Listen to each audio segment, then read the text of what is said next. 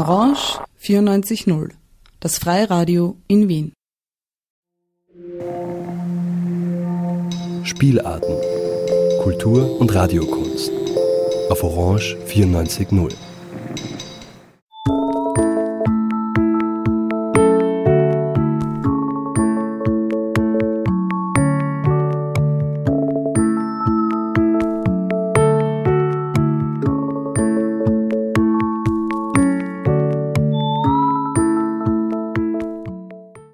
Berggasse 8. Kunst, Kultur, Literatur, Queer. Einen schönen guten Abend, einen schönen guten Abend in der Berggasse 8 und zur Sendung Berggasse 8. Denn heute Abend äh, ist nicht nur Lesung in der Buchhandlung Löwenherz und Buchpräsentation und Gespräch, sondern es ist zugleich eine Radiosendung mit Podcast. Die, wir zeichnen das auf.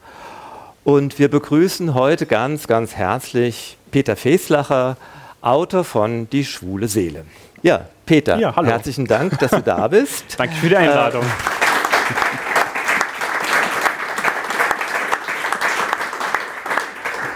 Äh, und ähm, wir begrüßen heute Abend auch den Verleger des Verlags, in dem das erschienen ist, ist nämlich der Luftschachtverlag. Jürgen Lager ist auch da. ähm, wir haben uns das so gedacht, dass äh, ein kleines Gespräch äh, stattfindet. Ich werde mich da vielleicht ein bisschen stark zurückhalten. Äh, Peter soll bitte viel erzählen. Äh, es ist aber natürlich auch Gelegenheit, viel zu fragen. Äh, alles, was die schwule Seele als Buch nicht enthüllt, kann man fragen. Ich habe extra vorher noch gefragt, es gibt kein No-Go. Wir haben ein Mikro äh, und einfach, sobald irgendwas ist, ein Zeichen geben und äh, wir werden dann den Satz irgendwann zu Ende führen und die Frage anhören. Ja, Peter. Ja. Ähm, was ich mir gleich gedacht habe, als ich das Buch zum ersten Mal in die Hand genommen habe, großartig. Die schwule Seele. Sie ist schwarz und hat ein Zentimetermaß. Äh, was bedeuten dir Pointierung und Ironie? Ähm, naja, also ich habe einfach durch meinen Beruf als ähm, Journalist eigentlich in den letzten 15 Jahren, ähm, man lernte in diesem Beruf, dass eigentlich so die, die, die Zuspitzung und ähm, ja, das, das Herausarbeiten vielleicht von Wesentlichen und auch aber das Weglassen von anderen Dingen, die vielleicht trotzdem wichtig wären, aber einfach um einen knackigen Satz hinzuschreiben, das hat schon eine gewisse, eine gewisse Relevanz. Und wenn du sagst Ironie, ja, also es ist ähm, a spoonful of sugar helps the medicine go down. Also es ist schon irgendwie ganz gut, wenn es äh, nicht nur äh, herausstaubt aus den Sätzen, finde ich. Mhm. Ähm, zugleich, und deswegen finde ich auch nochmal ganz toll, dass der Verleger da ist, denn so ein bisschen, das muss ich jetzt von mir noch erzählen, ich engagiere mich ja auch so ein bisschen in der Berufsschule, in der Lehrlingsausbildung. Und das Ding ist ja eigentlich so ein Lehrstück, könnte es sein, für die Berufsschule, für die Ausbildung zum Verlagsbuchhändler. Wie mache ich aus einem Text ein Buch? Ja, das ist ja immer noch ein großer Unterschied. Es ist nämlich gemacht wie so ein kleines Moleskine-Bändchen, hat hier so einen Gummistrop. Und es hat so ein bisschen auch die Anmutung, wenn man das dann in der Hand hat, man könnte sich vorstellen, man hat es irgendwo im Park, hat man ein beschriebenes Moleskine-Bändchen gefunden. Aber und dann geht es um die schwule Seele und man merkt auch gleich, da sind nicht nur kleine Skizzen drin, sondern auch sehr persönliche Sachen. Homosexualität, Schwulsein, das ist ja, wenn man sich damit beschäftigt, immer auch eine Grenzüberschreitung. Ne? Man guckt immer irgendwo jemand anderem rein. Ne? Mm. Ich finde es interessant, was du sagst, weil ich habe so als, als, als Reaktionen auf das Buch und auch auf, auf Instagram, auf Facebook dann ähm, durchaus viele Nachrichten bekommen. Und das Interessante war, dass auch viele junge Leute geschrieben haben, sie sind sehr froh, dass das Buch online zu kaufen ist, weil sie trauen sich nicht im Geschäft zu kaufen, eben wegen des Titels. Ja. Also weil du mhm. sagst quasi Grenzüberschreitung und das ist ja schon ein, ein Buch, ähm, ähm, wir sind ja quasi mit, mit dem Jürgen in einem, in einem quasi keinen riesengroßen, äh, äh ich sage jetzt mal kommerziellen Verlag, also wir müssen auch ein bisschen darauf schauen, dass das auch ähm, gesehen wird, wenn es irgendwo steht und mhm. da war natürlich so ein schwarzes Buch mit einem weißen Titel ein guter, ein guter Kontrast. Und ähm, das Interessante ist, dass diese Nachrichten jetzt auch von, von Anfang 20-Jährigen irgendwie gekommen sind. Es ist nicht so, dass dann die, mhm. die ich sage jetzt mal, die älteren Semester, wo man glaubt, mein Gott, die sind alle noch so ängstlich und so. Mhm. Nein, also das, das kam auch von vielen Jungen. Und ähm, insofern ist es wahrscheinlich schon so, wie du sagst, dass es tatsächlich noch eine Grenzüberschreitung ist, und zwar für äh, alle Generationen.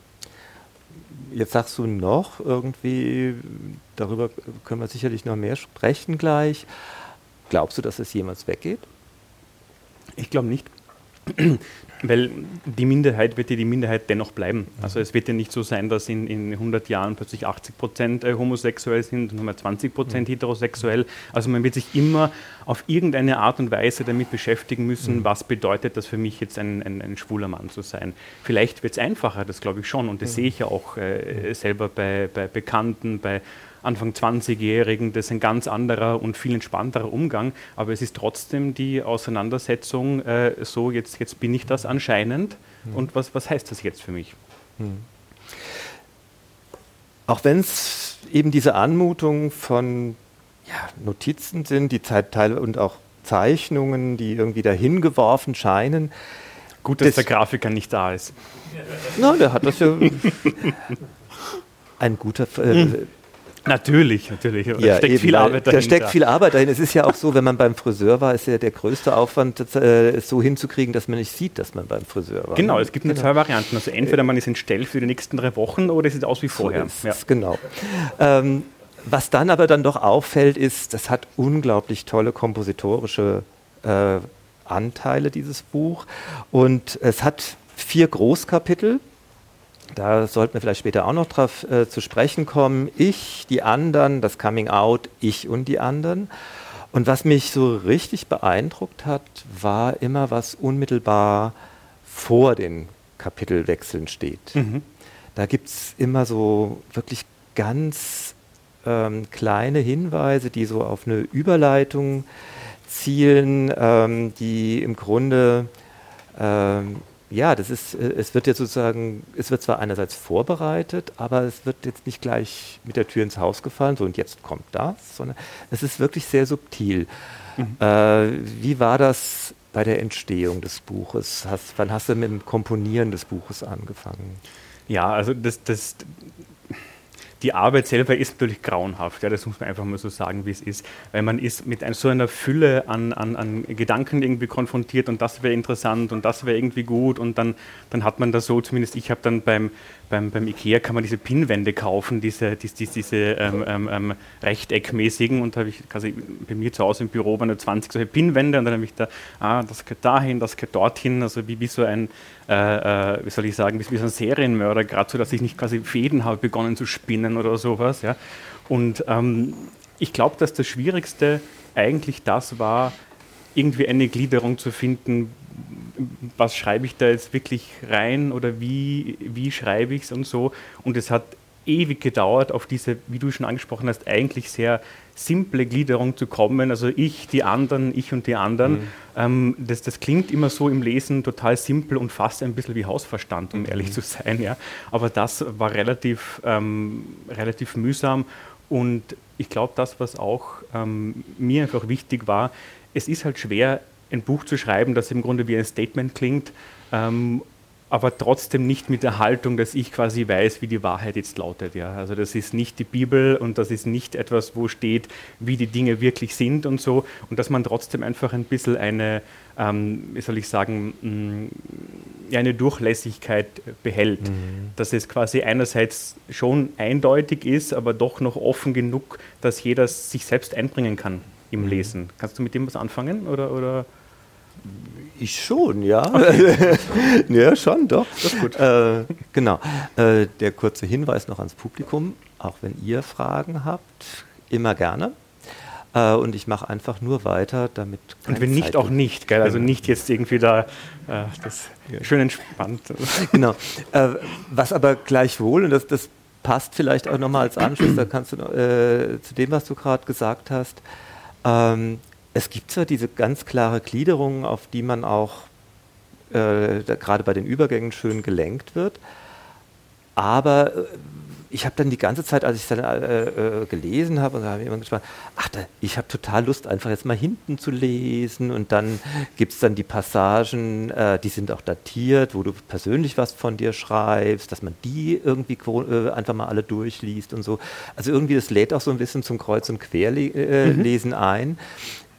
Wie das ist, was, was ist dir wichtiger, so äh, freie Assoziation oder die Ordnung der Dinge? Also ich glaube, beides ist gut, oder?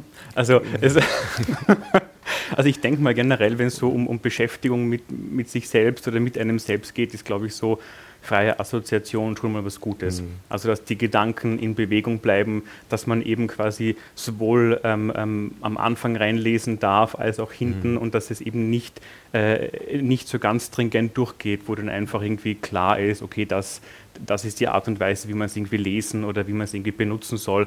Und ich glaube, das ist ja auch so, wie was du gemeint hast mit dieser, mit dieser Moleskine-Assoziation. Ähm, es hat schon einen Grund, warum es eben mhm. genau so ist. Ja? Also, dass das ein, ein, ein Ort ist, wo auch ähm, Gedanken entstehen, wo man Gedanken wieder verwerfen kann, wo man mal mhm. was hinschreiben und wieder durchstreichen kann oder wo man zurückblättern kann und sich überlegen kann, ah, was habe ich denn da vor drei Wochen geschrieben, wo man sieht auch, wie sich Gedanken entwickeln und so weiter, wo man auch die eigene Entwicklung dann sehen kann.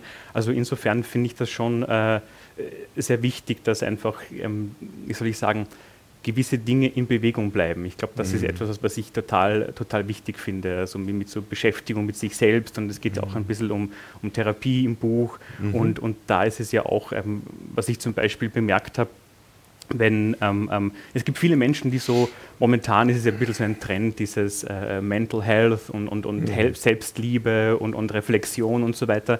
Und es gibt tatsächlich für mich zumindest so einen Unterschied zwischen Leuten, die ähm, einfach viele Bücher lesen und für sich selbst reflektieren und Leuten, die Therapie machen, wo ja auch im Grunde einfach Selbstreflexion das Entscheidende ist. Ja. Und meine ähm, Beobachtung ist die, dass bei Leuten, die Therapie machen, die äh, Gedanken flexibler sind und dass quasi ähm, Hinterfragen möglich ist und so. Und Leute, die ganz viel Bücher lesen und, und das quasi nicht mit einer anderen Person besprochen haben, sondern nur mit sich selbst, dass das irgendwie ein bisschen starrer ist im, im, in den eigenen Haltungen und so. Mhm. Und da kann man wenig äh, hinterfragen, ohne dass man dann gleich äh, jemanden verletzt oder sowas.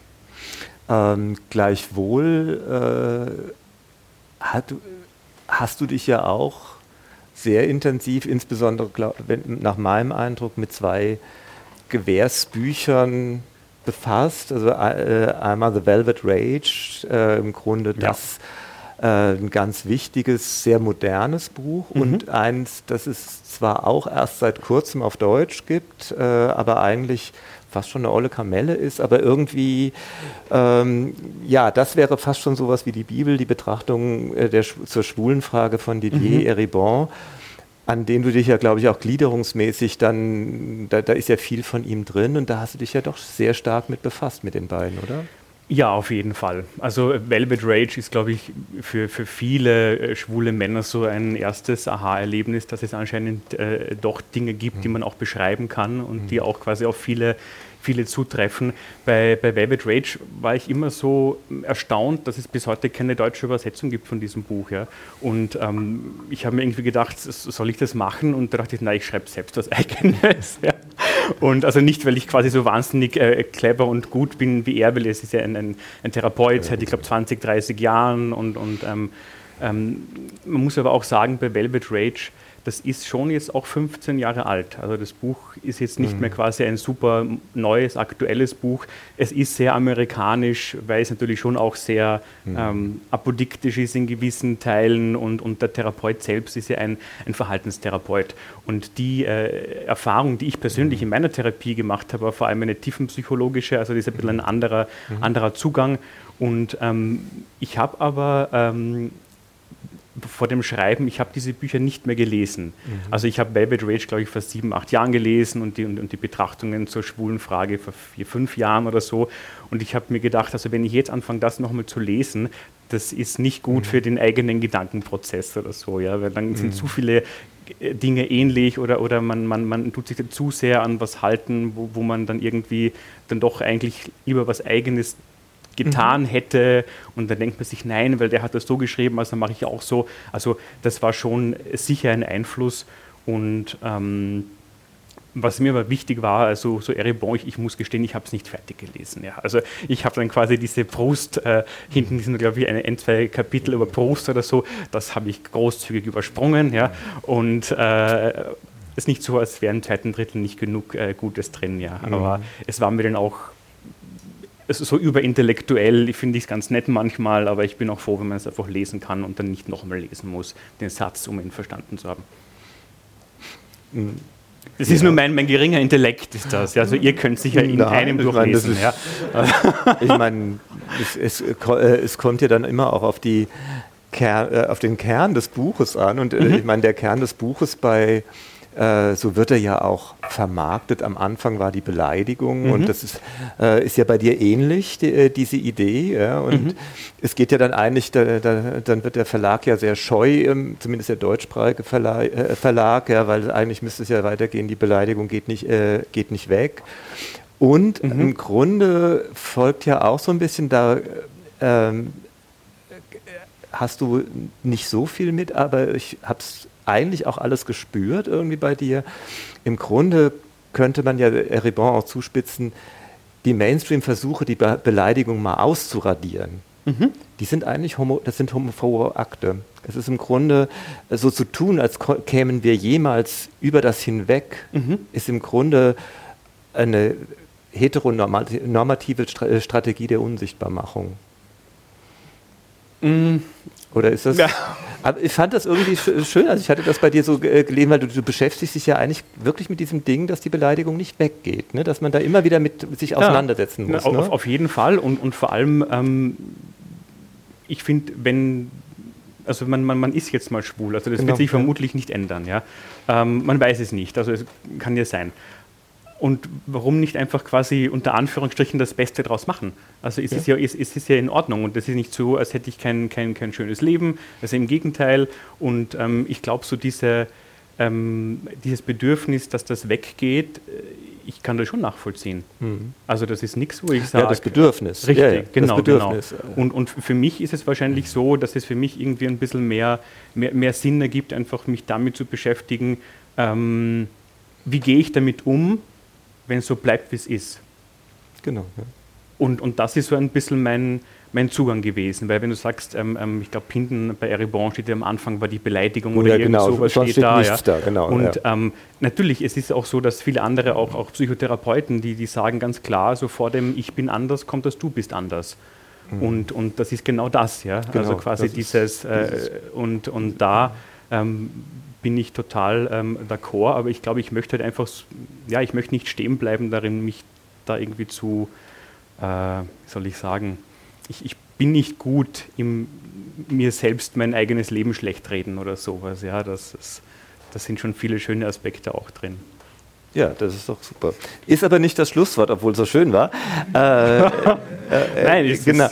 Äh, was, du, was sich ja wesentlich unterscheidet von beiden Büchern, ist ja dass du ganz viel von dir selber reinbringst. Du hast ja sehr viele, auch dann datierte Sachen. Mhm. Ähm, und du bringst auch einige Gewährsmänner, die du sprechen lässt. Mhm. Ähm, und äh, die, die Auswahl sind im Grunde ja irgendwie typische Situationen, mhm. aber sie sind dann schon sehr, ähm, sehr anrührend persönlich, was du da äh, anführst.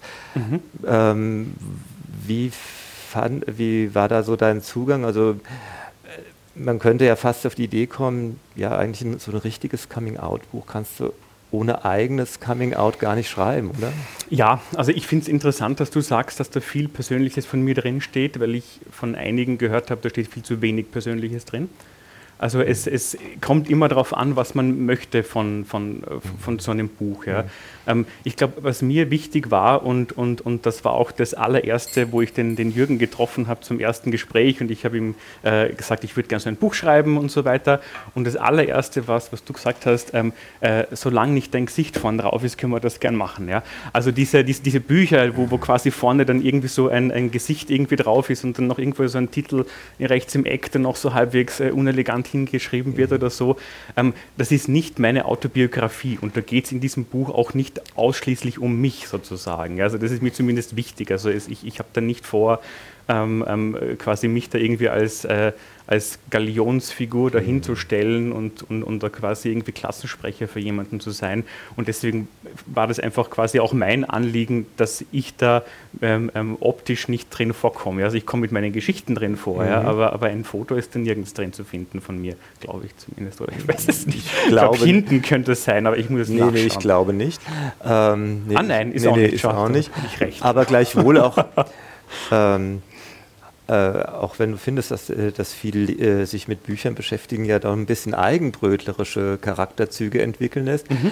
Ähm, ich finde schon, dass das Schrift doch sehr viel Intimes preisgeben ja. kann und da ist doch schon einiges drin. Ja, ja. Ich, ich würde es ja auch so sehen. Ja. Also das, das, ich, ich fand es nur interessant, dass quasi äh, manchen Leuten dann zu wenig Privates drin war oder so, äh, weil es ist ja für mich zumindest in meinem Beruf immer so ein bisschen eine Gratwanderung, was man da jetzt an privaten Dingen reinschreibt oder, oder eben nicht. Ja? Weil, weil für, für manche kann das irgendwie so ein Tür aufmachen zum Schlafzimmer sein und so weiter und das will ich ja nicht. Das finde ich auch mhm. ein bisschen auch, auch uninteressant, um ehrlich zu sein. Und ich glaube, dass es sind ein paar so, so ähm, Episoden drin, ähm, ähm, die einerseits so eine Art Tagebucheintragungen mhm. zumindest sind.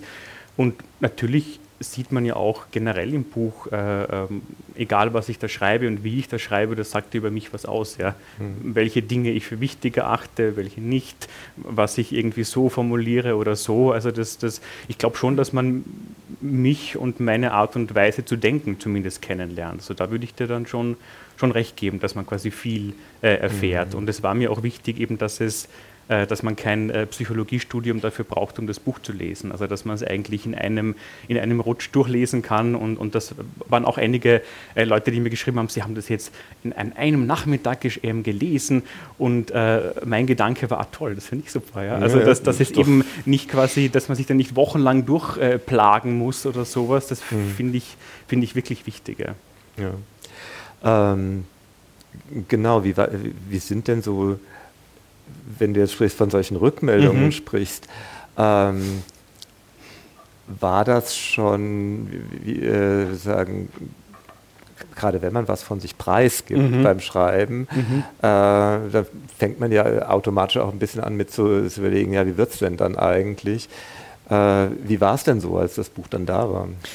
Also ich glaube, das sind zwei Dinge. Das eine ist, ähm, dass ich mir tatsächlich keine Gedanken darüber gemacht habe, äh, was die anderen sagen oder so. Mhm. Also es war einfach etwas, wo ich, ich habe gespürt, ich, ich mag das jetzt machen und ich muss das irgendwie auf eine ganz seltsame Art und Weise machen.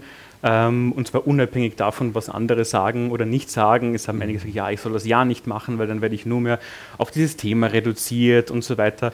Ähm, ich denke mir halt einfach, es ist ein Teil von mir und es wird auch nicht weggehen. Also es mhm. bleibt ein Teil von mir und dann darf man ja auch das als, als einen Teil von sich auch äh, mhm. besprechen in der Öffentlichkeit. Also ich finde das total, äh, total in Ordnung. Mhm. Und ähm, die Reaktion, also eine Reaktion fand ich besonders interessant, weil es war so ein, ein, ein, eines Tages komme ich ins Büro und dann ist es ein Umschlag, ein großer Umschlag und dann nehme ich das raus und dann ist das Buch drin. Also mir ein eigenes Buch zugeschickt. Ja. Und dann mache ich das auf und dann ist so ein, so ein A4-Zettel drin und meine Idee, weil das kommt ab und zu vor, dass Leute Sachen schicken, die man unterschreibt und dann schickt man es zurück mhm. oder sowas. Ja. Ich dachte, der will das irgendwie signiert haben und dann schicke ich dem das zurück. Aber das war nicht so. Mhm. Ja. Ähm, das war ein, ein, ein A4-Zettel, in dem mir jemand geschrieben hat, wie grauenhaft er das Buch findet. Ähm, und der Grund ist der, ähm, dass quasi im Buch gegendert wird. Ja. Und also ich habe, wenn man es jetzt wirklich ganz genau nach dem Aspekt durchliest, ich habe manchmal das Sternl drinnen, manchmal nicht, äh, einfach je nachdem, wie also ob, ob ich beim Lesen stecken bleibe oder, oder ob es gut drüber geht oder so. Aber ich will, wollte einfach nur damit im Grunde zeigen, ich stört mich nicht. Also jeder soll so schreiben, wie er das mag, ist für mich alles total okay. Und ähm, das war quasi für diesen Herrn aber zu, zu viel des Guten. Also das ist quasi eine falsche Gleichberechtigung aus seiner Sicht und ähm, ähm, ähm schreibt dann Absätze über seine Mutter, ähm, wie, wie gleichberechtigt sie gewesen ist und so. Ja. Und dann kommen dann noch, also das war nicht alles, und dann kommen dann noch drei Seiten äh, mit Bibelzitaten, äh, wo dann quasi äh, zu lesen war, wie der liebe, ich weiß nicht, wer das, wie die Bibel geschrieben hat, keine Ahnung, wer hat das geschrieben, die Bibel? Wer? Die Bibel, ja. Gibt es da eine? Gibt es da, gibt's da Überlieferungen? Ja, ja, da gibt es, das, das kann man studieren, das ist furchtbar. Aber, aber gibt es da keine, keine, keine, schnelle Antwort des nee, klugen Buchhändlers? Nee. Okay, nee. also sind mehrere Autoren, sind, genau. Ja, so. auf, das ist auf jeden Fall sicher. Okay, genau. dann, dann wissen wir das mal. Ja. Ähm, ja, wie da eben Homosexualität verdammt wird, sozusagen in der Bibel. Und ich habe das total interessant gefunden, äh, dass er sich diese Mühe überhaupt gemacht hat, ja, dies, diesen Ärger so auszudrücken, dass er mir das Buch sogar zurückschickt. Ja. Wir haben es dann weiterverkauft, Jürgen, gell? Ähm, und äh, nein. das, äh, und das, das, Interessante war, ähm, ich habe dann nachgedacht, was da so die Idee dahinter war. Und ich mhm. glaube, dass einfach das Wort Seele so eine religiöse hm. Konnotation für ihn hatte, dass er was ganz anderes erwartet hat, als das dann drin steht. Also das war so mein, mein Gefühl, weil diese Bibelzitate, die waren irgendwie so plötzlich aus dem Nichts und das waren auch so kopierte Vorlagen, ja, so als würde das regelmäßig irgendwie Leuten schicken oder sowas, ja. Ähm, und das, das war eine sehr interessante, eine sehr interessante Rückmeldung. Aber ähm, ich glaube, dass das, was interessant ist, dass wirklich einige ähm, auch in, in, in, ähm, in Interviews habe ich das bemerkt. So mhm. Mitte April ist das Buch erschienen und ich habe ein paar so auch, auch, auch Talkshows gemacht, äh, Seitenblicke und so weiter, also auch die richtig die kommerzielle, die kommerzielle Variante, alles was möglich ist. Und das Spannende war, dass in Interviews viele Leute den Titel am liebsten gar nicht ausgesprochen hätten. Ja. Es mhm. ging dann um das Buch sozusagen. ja. Und aha, und was haben wir da jetzt für eine Empfehlung oder äh, sowas. Ja. Äh, und, und das war schon interessant. Also dieses, diese kurze Pause vor dem Wort schwul, äh, das geht mhm. anscheinend auch Heterosexuellen so. Ja. Die, die kriegen die kriegen dieses Wort irgendwie nicht so gut drüber. Also der, der wird queer, wird lockerer gehen, ja. Aber, aber, aber schwul ähm, und, und, ich bin dann auch sehr äh, gemein, weil ich helfe dann nicht. Ja. Also ich, also ich warte dann quasi immer, bis das ausgesprochen wird, das Wort, und ich bin dann nicht sehr mhm. unterstützend, muss ich sagen. Ja. Also das finde ich, äh, find ich wieder toll, weil man einfach sieht, äh, so, so entspannt scheint es dann doch nicht zu sein. Ja. Also wenn, wenn wenn, wenn man sagt, es ist doch alles erreicht, ja, aber wenn du als heterosexueller Interviewer nicht einmal das Wort rauskriegst, äh, scheint nicht mehr bei dir alles erreicht zu sein. Ja. Nee. Ja, aber ansonsten, die, die Rückmeldungen waren tatsächlich ähm, ähm, besser und auch mehr, als ich dachte. Ja. Also ich muss ja auch sagen, wir, wir haben ja jetzt im, im Oktober, also in zwei Wochen, äh, erscheint die, die, die, die, zweite Auflage von dem Buch, wo ich nie dachte, dass mhm. das jetzt innerhalb von vier Monaten äh, die erste Auflage schon weg ist. Also ich bin natürlich sehr happy und auch die Rückmeldungen sind sehr, sehr gut. Also ich bin kann zufriedener nicht sein. Ja, das klingt blöd, gell? das klingt so, so werberisch, das will ich gar nicht sein. Also naja, ein Buch ist ein Verkaufsprodukt, ein Buch lebt davon, dass es gekauft wird. Da muss, äh, da ja, aber ich bin ganz schlecht im Anpreisen von meinen eigenen Sachen. Ja, dafür, Soll jeder selbst. dafür hast du ja uns. Okay. okay. Na, dann ist gut. Ja. Aber äh, im Anpreisen, Reden ist Gold. Ja, das mhm. ist ja ganz ein wichtiger Satz für dich, der kommt mhm. auch im Buch vor. Mhm. Ähm, äh, Im Grunde münzt du ja eine andere Schiene so ein bisschen nochmal, also nicht um, aber du, du also das Reden ist Gold, übers Schwulsein reden ist Gold. Mhm. Ja? Ähm, kannte man es fast so extrem sehen, ohne Reden kein, kein Schwulsein? Kein Schwulsein, das mehr ist als Sex? Hm, kein Schwulsein, das mehr ist als Sex. Ähm, na gut, also beim Sex ist tatsächlich Reden manchmal gar nicht relevant. Oder? Mhm. Wie, wie ist da deine persönliche Erfahrung, Veit? Unterschiedlich. Unterschiedlich. nein, nein, aber äh, es geht ja um das Reden darüber. Ne? Ja, ja, genau, genau, genau. Also im Grunde ist es ja so, dass äh, man hat einfach sowohl als schwuler Mann als auch als äh, Community selber und als Gruppe, es gibt keine allzu lange und große Tradition mhm. noch über die eigenen Gefühle zu reden, mhm. öffentlich zu reden, ähm, einfach ohne, ohne Angst irgendwie drüber zu reden. Mhm. Und, und das ist, glaube ich, etwas, das momentan aber passiert, dass sich das ändert dass man darüber reden kann, dass man entspannter darüber reden kann. Und, und deswegen finde ich das schon ganz gut, darüber, drüber zu reden. Mhm. Und natürlich reden ist Gold, ist quasi ja auch ähm, ja, etwas einerseits äh, dem Podcast, den ich habe, andererseits aber auch, weil ich einfach sehr ähm, überzeugt bin von, von, von, von der Kraft von Therapie. Mhm. Und mhm. da ist ja auch einfach Reden das, das Entscheidende, mhm. weil das ist ja an, an Therapie, finde ich, das total ähm, magische und, und unnachvollziehbare eigentlich, wie das funktioniert. Mhm. Also im Grunde kann dir tatsächlich niemand erklären, warum Therapie eigentlich funktioniert. Also man, man redet ja nur drüber. Natürlich ist ein, mhm. ein, Experte da, der schon weiß, über was man reden soll und mhm. so, aber es ist trotzdem nur Reden. Und dass man dann so die eigene Sicht auf, auf sich selbst, auf das Leben ähm, machen kann und, und, ändern kann, das, das finde ich schon nach wie vor sehr, sehr erstaunlich. Ja, mhm. ja das fand ich äh, also auch einen unglaublich großen Zugewinn von dem Buch, weil äh, es gibt ja den Satz im Buch, äh, Schwulsein ist mehr als Sexualität oder so, also so sinngemäß steht es mhm, irgendwo. Mhm, mhm, ähm, und andererseits hast du diese, diese ganz große Emanzipationsrhetorik überhaupt nicht be äh, bedient. Äh, es geht ja nur um Liebe. Also wir erinnern uns ja alle an diesen merkwürdige Tauschlogik, die aufgemacht worden ist. Gleich viel Recht für gleich viel Liebe. Ja, ja, äh, ja. ja genau. Ne? Und ähm, äh, du machst wirklich klar, dass es eben zwischen diesem süßlich-betulichen und dem äußerst deftigen äh, ein ganz großes Leben gibt. Ne? Ja, und es ist einfach, ähm, ähm, ähm um jetzt quasi ähm, das, was wir vorhin jetzt gemeint haben, gerade, es gibt ja diesen, diesen, diesen berühmten Satz momentan, der sich ein bisschen so etabliert hat, ähm, ähm, also es ist egal, wen du liebst oder, oder, oder Liebe ist Liebe und, und dann wird mhm. da quasi das irgendwie aufgewogen und damit soll dann irgendwie ähm, äh, gesagt werden, dass alle gleich viel wert sind mhm. und so weiter. Aber ich, ich finde da schon einen Denkfehler drin, ja, weil ähm, zu sagen, es ist egal, wen du liebst, ähm, das ist wieder an eine Bedingung geknüpft, nämlich dass man mal jemanden lieben muss. Also es reicht mhm. nicht, dass ich bin, wer ich bin, ich muss mhm. mal jemanden lieben und dann ist es egal, wen ich liebe. Ja? Mhm. Und ähm, ich, ich, es hat mit Liebe nichts zu tun, es hat einfach mit dem eigenen Sein zu tun, egal ob ich liebe oder nicht, dass ich gleich viel wert bin wie, wie alle anderen. Und dann noch dieses, es ist egal, wen du liebst, dieses Wort egal ist ja ein schwieriges Wort, weil es eben zwei Bedeutungen hat. Das heißt eben einerseits gleichwertig und andererseits auch gleichgültig. Ja? Also es ist wurscht, wenn du liebst, aber es ist es nicht. Es, ja. es ist ja bedeutsam, es hat ja eine Bedeutung. Es ist eben nicht egal, äh, wen man liebt. Und deswegen ist das etwas, äh, was ich immer sehr äh, schwierig finde, wenn ich das riesengroß plakatiert dann irgendwie sehe, so im, im Juni mhm. oder so. Also, ja.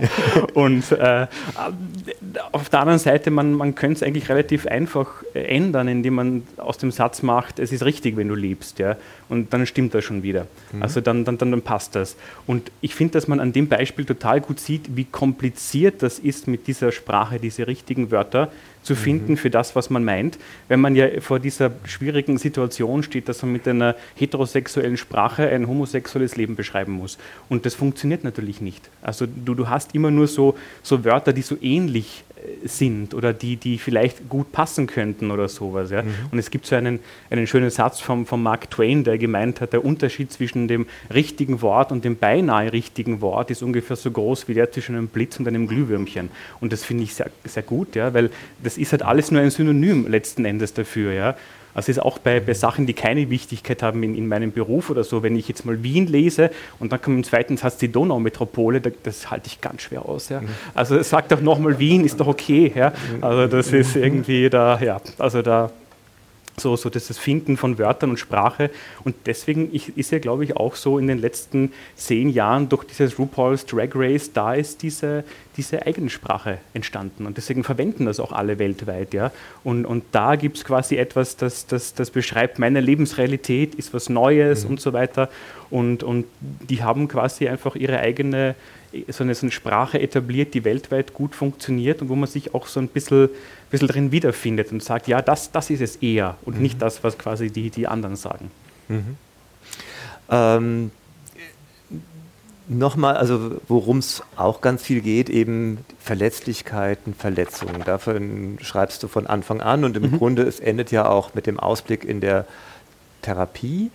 Ähm, also eben nicht in der Therapie im Sinne von Heilung, sondern das ist ja eher im Grunde eine, ja, eine Begleitung, intellektuelle mhm.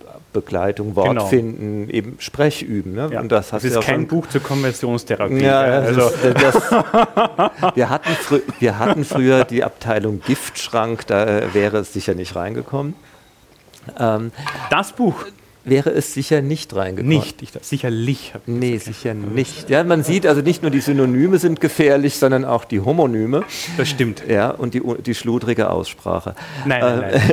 ähm, aber du, du machst ja im äh, Grunde, sprichst du es auch an. Es gibt zwei, äh, gegen Verletzungen und Verletzlichkeiten gibt es ja zwei Strategien im Grunde. Die Verletzungen vermeiden, mhm. runterdimmen das mhm. ist ja im Grunde auch die, die große Mainstream-Strategie im Grunde, wunderbar. Aber du sprichst ja eine andere Strategie auch nochmal ganz stark an, die Stärkung im Blick auf die Verletzlichkeit, also die Verletzlichkeit senken im Grunde. Das ist ja eine ganz wichtige mhm. Strategie, die du ansprichst. Ne?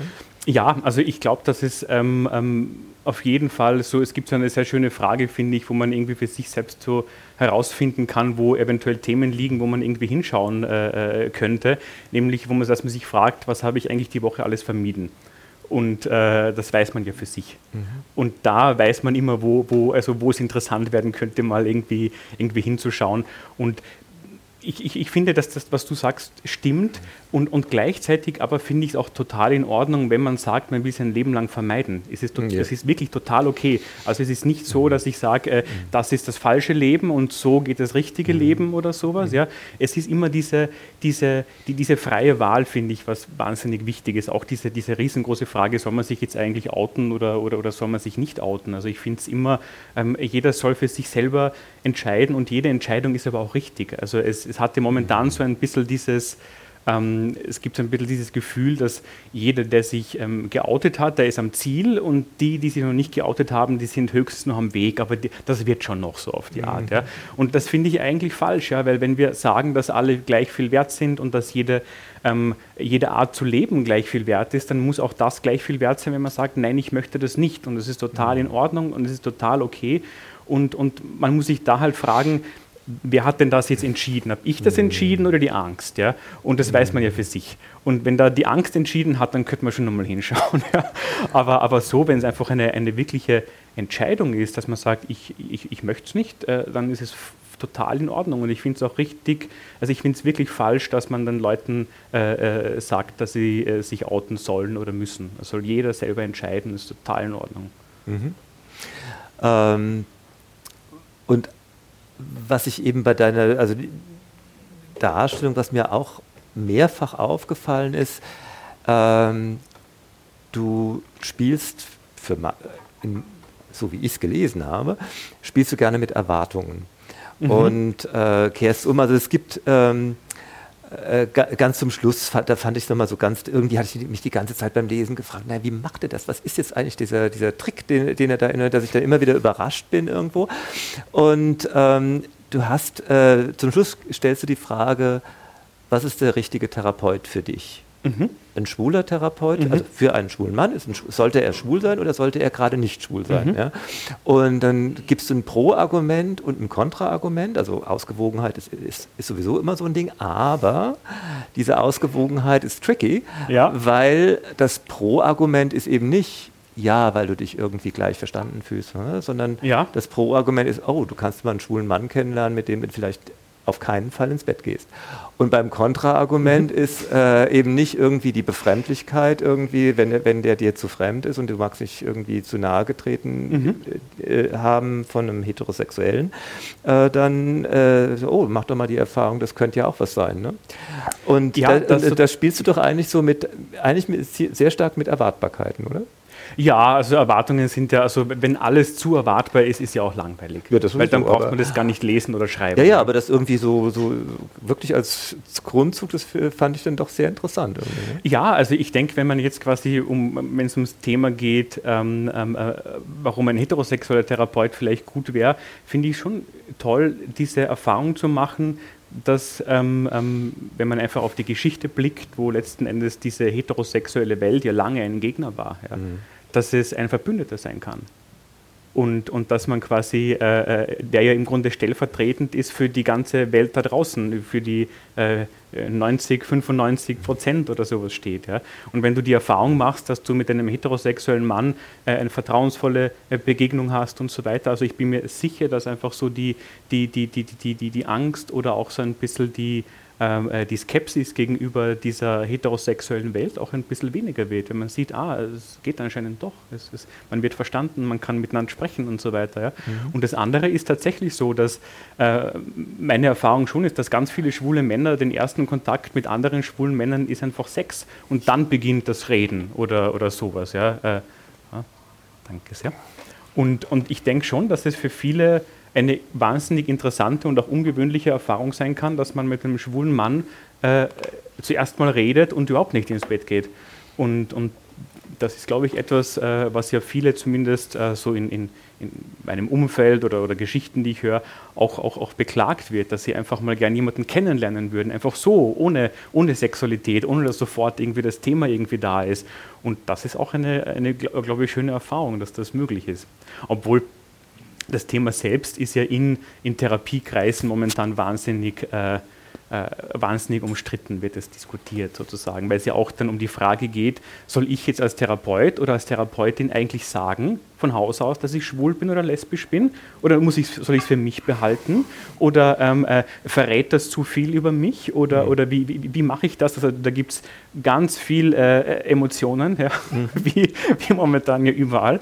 Ähm, und, und das ist, glaube ich, etwas, da bin ich gespannt, äh, wie sich das weiter, äh, weiterentwickeln wird. Also ich kann für mich sagen, ich habe das, was ich an Therapieerfahrungen gemacht habe, ähm, immer bei heterosexuellen äh, äh Therapeuten und Therapeutinnen gemacht, aber auch relativ zufällig.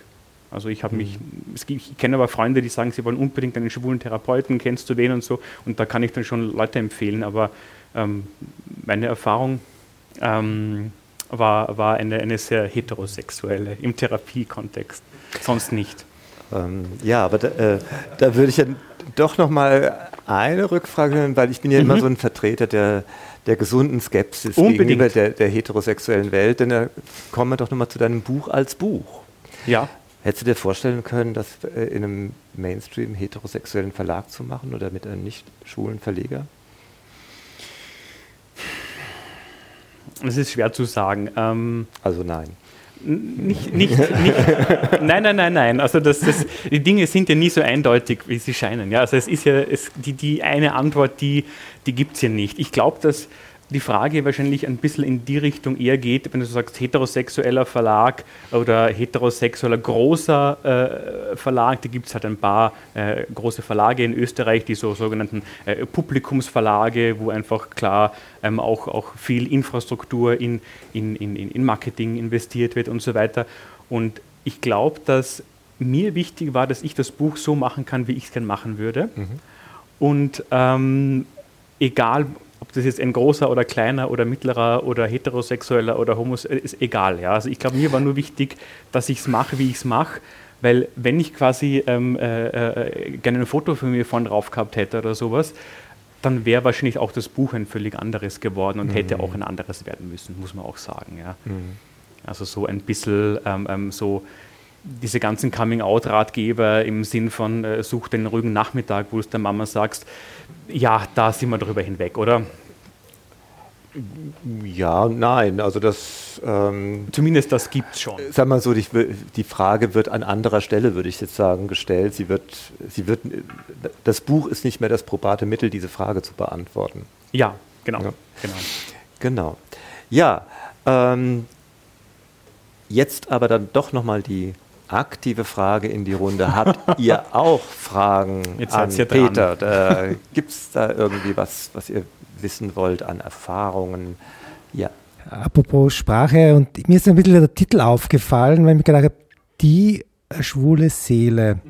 Also im ersten Moment, wenn man das liest, äh, denkt man sich, okay, da ist sozusagen eine soziologische Studie, Studie, was jetzt die schwule Seele ist. Im Grunde ist es aber eigentlich sehr autobiografisch. Mhm Du hättest ja auch den Titel nehmen können, Meine schwule Seele. Mhm. Und das Untertitel ist, wie man wird, äh, was man ist, glaube ich. Genau. Wer man ist, Entschuldige. Ähm, und vor allem das vom Lehrt her, es ist dem die, das klingt so prototypisch, als würde es die schwule Seele überhaupt geben. Ähm, also ist das für dich ein Postulat oder ist das provokant gesehen oder ist das ich finde schon gut, dass man darüber redet. Also, dass es quasi das auslöst, was du dir denkst. Ja? Also, äh, es, es, weil äh, gibt es die schwule Seele überhaupt? Keine Ahnung. Also ich, ich weiß es nicht. Ja. Äh, Gibt es überhaupt eine Seele? Was ist die Seele? Sind das die 21 Gramm? Also die, die hat ja mal so ein Wissenschaftler quasi Leute äh, gewogen vorm Tod und nach dem Tod und, und in Summe waren dann 21 Gramm äh, quasi unterm Schnitt äh, Unterschied und dann hat es geheißen, die Seele ist 21 Gramm schwer sozusagen. Ähm, ich persönlich finde es einfach gut, dass man äh, mal gewisse Dinge behauptet und das ist ja dann quasi etwas, das dann auf den, auf den Leser ein bisschen zurückwirkt und dann beginnt der eigene Prozess. Wie stehe ich dazu? Wie finde ich das eigentlich? Finde ich das gut? Finde ich das schlecht? Kann ich mich identifizieren oder nicht? Finde ich einen Teil gut? Hätte ich es anders gemacht? Also ich glaube, in dem Moment, wo so ein bisschen ähm, äh, Gedanken ausgelöst werden, das finde ich immer viel, viel besser, als wenn man das einfach liest und sich denkt, aha, also dass, dass es gar nichts irgendwie äh, entstehen lässt Zumindest, oder so. Also bei mir hat der Titel jetzt Neugier ausgelöst, das Buch zu lesen. Also das ja, das, das freut mich persönlich sehr. genau. Guten Abend. Guten Abend. Mein Name ist Hannes Pfisterer. Ich habe eine Frage rückwirkend zu diesem Liebesbriefschreiber, der das Buch an Sie zurückgeschickt mhm. hat. Ich nehme an, der war anonym. Nein. Okay, gut. Es war mir zwar nicht so wichtig, aber ich wollte nur wissen, so. hat der sich bei Ihnen geoutet oder nicht? Ja, ja, also er hat quasi auch tatsächlich über sein Leben ein bisschen geschrieben, äh, welcher Jahrgang er ist und so weiter und, und, und er, er, konnte halt sehr wenig damit anfangen, dass man einfach in die Öffentlichkeit geht mit diesem Thema, weil er ja aus seiner Sicht, äh, ich glaube, er ist Mitte, Mitte 70 ungefähr, immer ein entspanntes Leben geführt hat und so. Und äh, ich will ihm das auch gar nicht absprechen. Also wenn das seine Wahrheit ist, ist das für mich total in Ordnung. Und ich finde auch, wenn er das geschafft hat, tatsächlich mit, mit im Alter von 75 sein ganzes Leben lang ohne Ängste oder ohne ähm, ähm, ähm, Schwierigkeiten zu leben als schwuler Mann, dann beneide ich ihn sogar ein bisschen drum. Ja. Die zweite Sache ist keine Frage, sondern eine reine Feststellung von mir.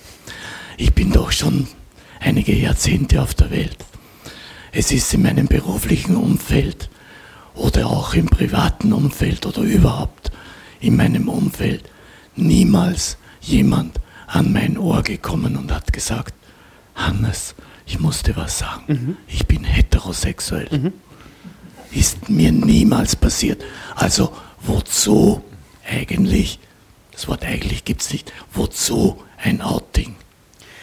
Ja, das, das ist etwas, Dankeschön. was ich, äh, vielen Dank. Äh, das Interessante ist ja, dass das, äh, dass das nicht stimmt. Also, weil es heißt ja oft, dass die Heterosexuellen müssen sich nicht outen, das stimmt aber nicht, weil sie tun es ja die ganze Zeit. Also in dem Moment, wo sie erzählen, was, wo sie mit der Freundin waren, in dem Moment, wo sie einen Ring am Finger haben oder so ein Foto am Schreibtisch steht, was es tatsächlich noch gibt. Ja. Ähm, sie sprechen permanent darüber. Ja. Es wird nur nicht als, als Outing äh, empfunden oder mhm. wahrgenommen. Und, und, und, und quasi da, wo, wo ich dir recht gebe, ist, dass quasi, äh, wenn, wenn ein schwuler Mann das irgendwie artikulieren möchte, äh, war das lange Zeit so ein, ein, eine Art Beichte oder sowas oder ein, ein, oh, ich musste jetzt was sagen. Und da habe ich aber das Gefühl, dass sich das mittlerweile auch ein bisschen ändert. Also ist ein, ein, ein Coming Out äh, heute ist tatsächlich fast manchmal einfach so ein, äh, ich bringe einfach meinen Freund mit oder ich ziehe mich einfach anders an und die werden schon merken, was da quasi, äh, wie mein Leben aussieht. Also es ist nicht mehr nur dieses, äh, äh, äh hoffentlich ha habe ich eine ruhige Minute heute mit der Mama oder so. Ja? Also das, genau. das verändert sich. Oder dass einfach die, die Kanzlerin den Außenminister samt Freund einlädt, dass er genau. endlich sein Coming-out schafft. Genau, ne? also das ist ja das, was ich so, so, so, äh, äh, was ich so wichtig finde, ist einfach eine gewisse Selbstverständlichkeit mit diesem Thema zu haben. Ja? Also dass man nicht, ja einfach, dass man so lebt, wie man, wie man ist und das voll okay ist. Ja?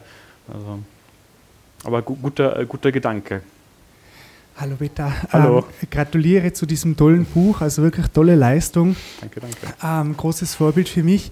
Und ähm, wie merkt, du hast dich äh, mit der Psychoanalyse beschäftigt, also mit Alfred Adler. Mhm. Ähm, ich habe mich während meinem Studium mit Freud sehr viel beschäftigt Mhm. und ähm, habe das irgendwie auf den homosexuellen Kontext ähm, umgelegt.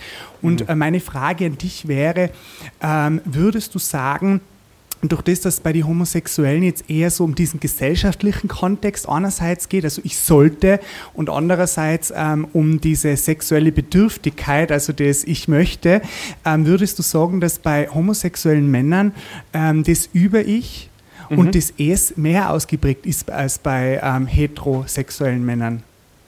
Oh, das ist eine sehr spezielle Frage. Ähm, das, was ich glaube, ist, ähm, dass das, was es ja in der, in, in der schwulen Community tatsächlich zu, zu geben scheint, einen äh, manchmal größeren Substanzkonsum beispielsweise, was, was, was, was äh, Drogen und Alkohol betrifft. Nicht überall, ja, aber es gibt so gewisse Bereiche, wo das schon sehr stark ist. Ähm, dass die Substanzen letzten Endes die Wirkung haben, dass sie das Über-Ich ausschalten können. Also quasi das Über-Ich, das ist diese Instanz, die sagt, du sollst nicht, du bist nicht gut und so weiter. Und damit kann man äh, dieses, diese ganzen Stimmen mal für eine Stunde oder einen Abend oder sowas quasi eliminieren. Ja.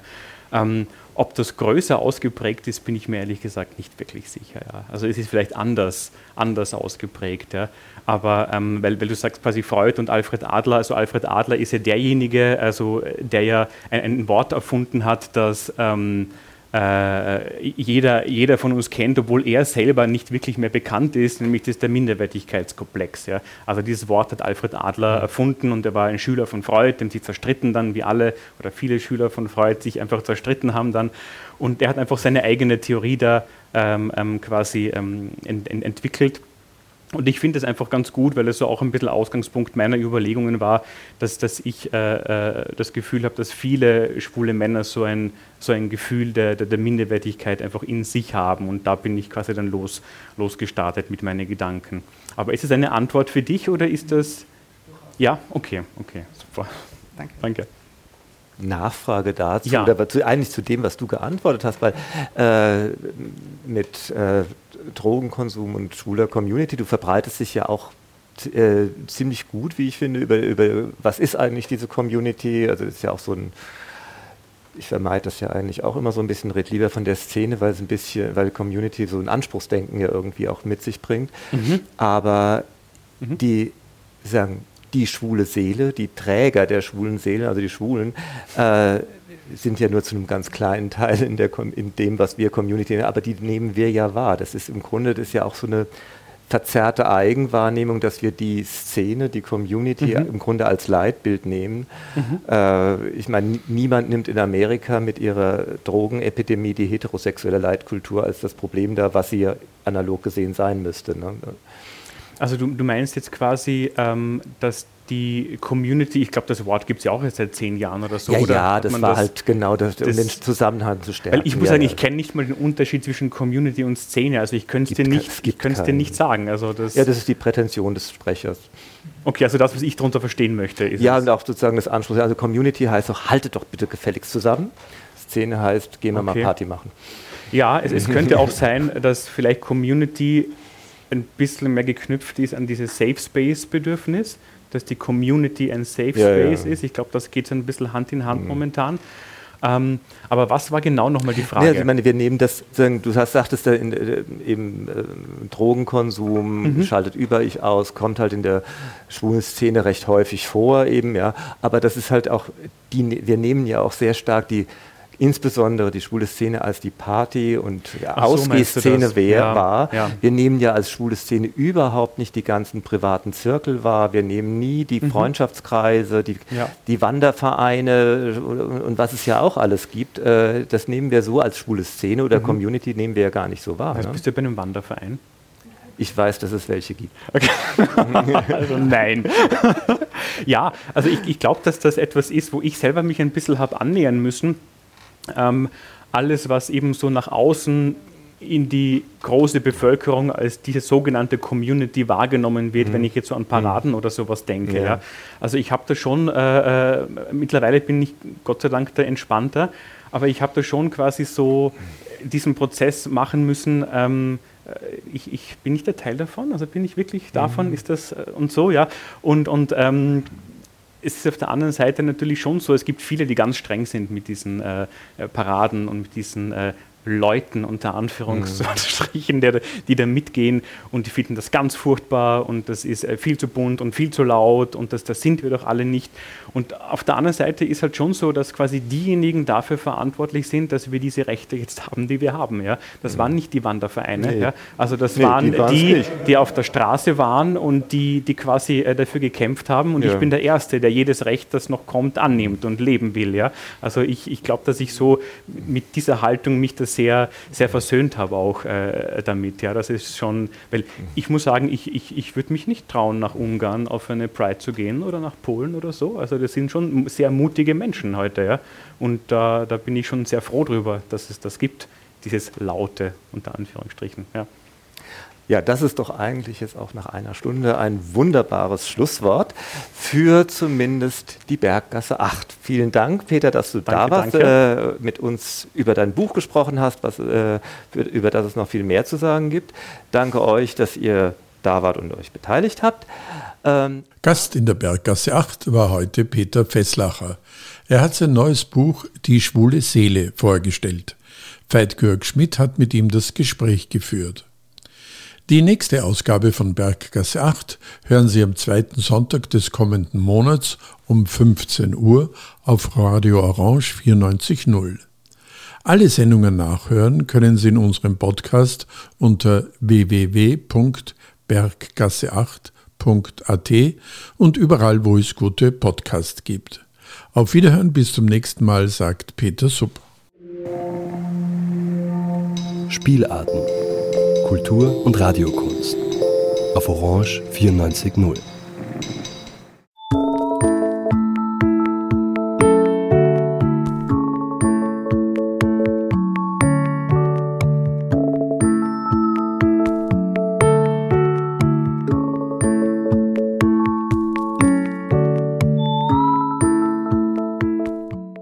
Berggasse 8.